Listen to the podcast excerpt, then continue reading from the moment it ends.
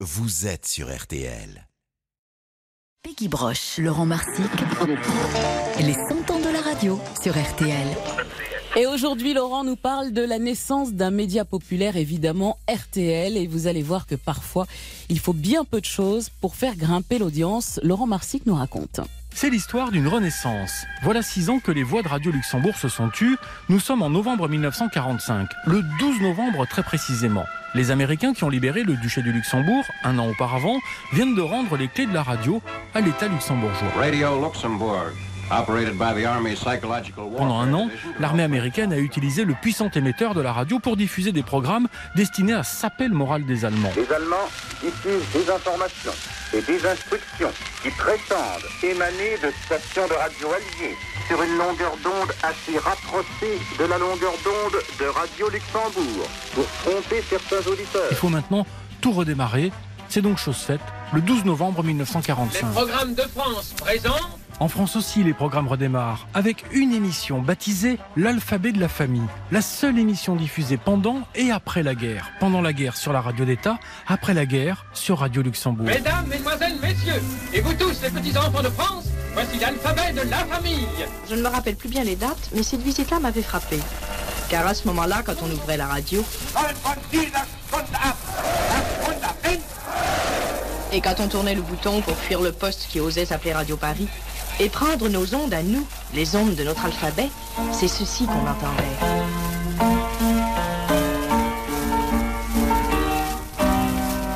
C'était Monsieur Brunold qui nous jouait pour nous la Marseillaise sur le piano où Rouget de Lille l'avait joué pour la première fois à Paris, avec toutes les petites fioritures qu'elle avait encore dans ce temps-là. Cette émission était culturelle. Une mère, Françoise Morange, et ses trois enfants lisant le dictionnaire. De temps en temps, ils s'arrêtaient sur un mot que leur mère leur expliquait dans un langage compréhensible par des enfants.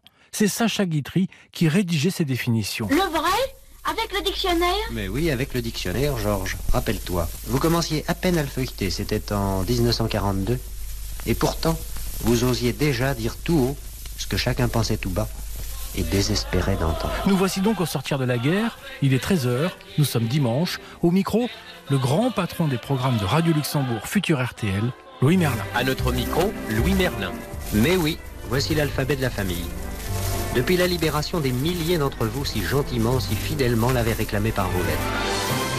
Pendant ces années d'après-guerre, la radio va jouer un rôle essentiel pour le moral des Français. On a besoin de légèreté. Voici l'émission qui a probablement rendu Radio Luxembourg, la future RTL, si populaire. Émission créée sur la radio d'État qui n'en voulait plus. RTL va en faire un rendez-vous incontournable. Son nom, on chante dans mon quartier. Eh bien, Troubadour vous dit bonjour. Paladin vous salue bien. Et le marquis vous donne un baiser ensoleillé. Le principe, simple comme bonjour, faire chanter les quartiers populaires de Paris. On chante dans mon quartier sous la pression des auditeurs deviendra ploum ploum tralala, plus facile à retenir et plus drôle dans ces années d'après-guerre où la France a besoin de se divertir. Quel âge avez-vous, mademoiselle? 15 ans, monsieur. Vous avez 15 ans. 15 ans au Roméo. Très vite, c'est un immense succès. La province réclame son ploum ploum. Alors toute la troupe s'embarque pour une tournée. La Corse, le Sud, le Nord, toute la France chante. À demain, mais où Et l'émission attirera jusqu'à 30 000 spectateurs devant la petite scène que montaient chaque jour les équipes de Radio Luxembourg. Une petite scène en bois pour chanter dans un quartier.